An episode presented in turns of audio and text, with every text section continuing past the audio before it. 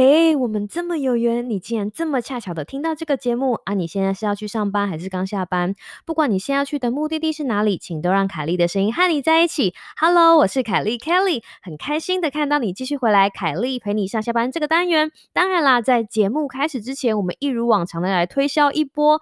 凯莉陪你上下班呢，是又 What's Up 在干嘛这个频道的短篇通勤单元，我们日更哦日更。如果你有 IG 账号，欢迎来追踪我们的 IG 账号又。What's up？底线二零二零，还有拜托你把这个频道跟这个单元推荐给你的一个朋友，让凯莉的声音也可以陪他们上下班。最后，别忘了在你的 Podcast 播放平台上订阅我们的频道哦。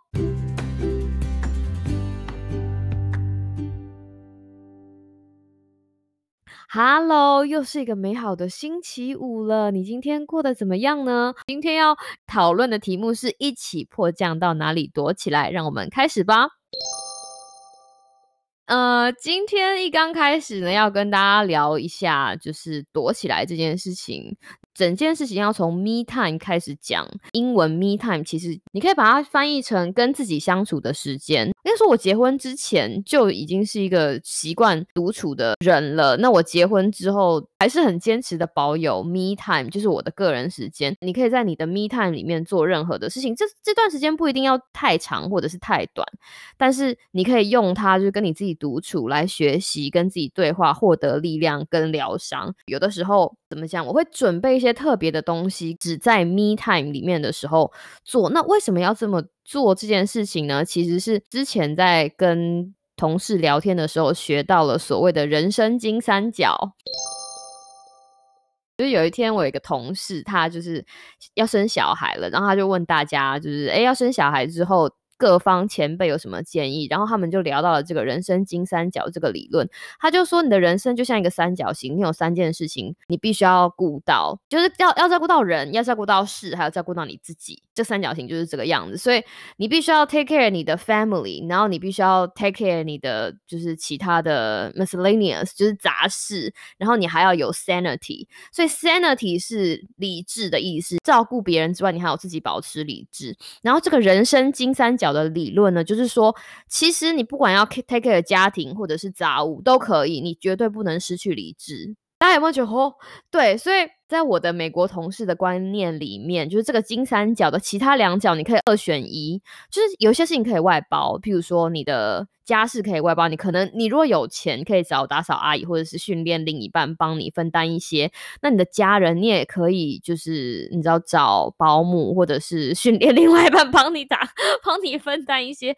但是不能放弃的就是你的 sanity，s a n i t y 哈，就是你的理智。就当我们了解这个呃人生经三角的理论之后，你就会知道说 me time 有多重要。那你要如何？让自己就是保有理智呢，就是在 me time 里面学习对话，获得力量跟疗伤。如果没有计划，就说好今天这个一个小时我要跟自己相处，到最后它就会变成是一个没有质量的一个小时。你可能就是划手机，然后上网，就是回回 Twitter 或者是回回 IG，然后就这样，它并没有办法在你的精神生活上，或者是帮助你真的保有你的 sanity。听 podcast、录 podcast 跟做这些 podcast 相关的事情，其实是在我的休闲时间。我真正的。Me time 其实是阅读比较多，或者是看一些剧，这就要带到今天想要跟大家分享的东西，就是我想要跟大家推荐一个你可以在 Me time 里面看的一出剧，就算是你看过，我还是很推荐，希望你可以把一出剧放到你的片单里面，然后需要的时候拿起来看。我觉得这出剧对我来说非常的有力量，非常的抚慰人心。这一出剧呢，就是《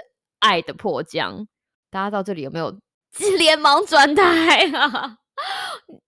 爱的迫降》呢，是在二零一九年在 Netflix 上面播放的韩剧。那男主角呢是玄彬，女主角呢是孙艺珍。那男主角玄彬跟女主角孙艺珍，他们在这部剧里面饰演的角色分别是呃北韩的军官跟南韩的企业家。那剧情其实很简单，就是女主角呃孙艺珍饰演的影视里呢，她其实是一个南韩的实业家，然后她有一天在测试她家自己的产品。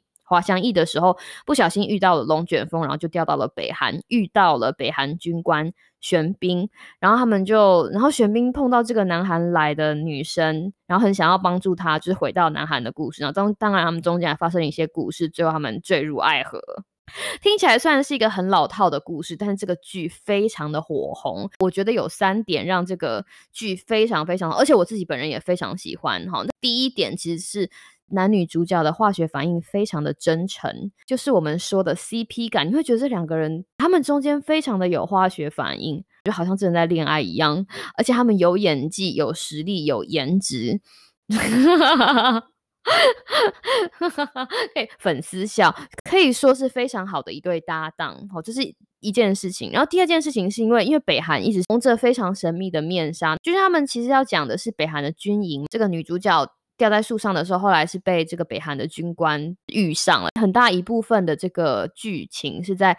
怎么讲？军官宿舍那边拍摄的，然后场景是这个样子，所以他们为了要还原现场，其实还有访问了很多脱北者。脱北者就是从北韩离开到南韩的人，然后这些脱北者看了之后也觉得他们有就是真实呈现当初他们所说的这个样貌。因为北韩很神秘，所以这出剧的很多地方都很有看点。因为对我们来说，我们也不知道里面到底是什么样子的事情。然后第三件事情，我觉得是这出剧会红的最重要的一件事情。身为观众或者是主角。就在剧中的主角，他们都知道一件事情，虽然他们不明说，就是因为我们一定会分开，因为南韩的人跟北韩的人，他们就是不能在一起，他们连通信都不可以。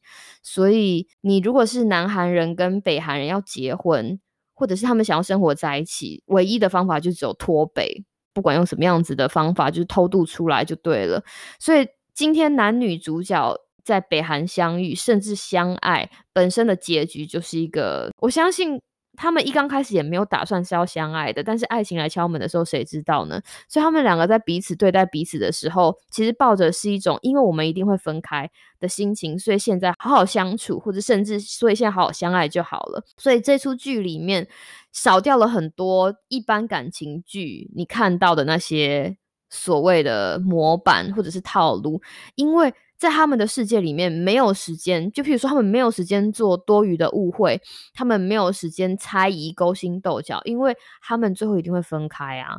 在这样子非常现实的情况之下，有的时候会逼出真心，不只是男女主角的真心，还有观众在看这出剧的真心。所以从头到尾，如果你跟我一样入戏的话，你基本上就会又哭又笑，又哭又笑，又哭又笑。那那个时候我在看这部剧的时候，大概隔天吧，我还跟我的同事讲，他有英文的那个字幕，所以我就跟同事讲说，他在 Netflix 上面他的英文片名叫 Crash Landing。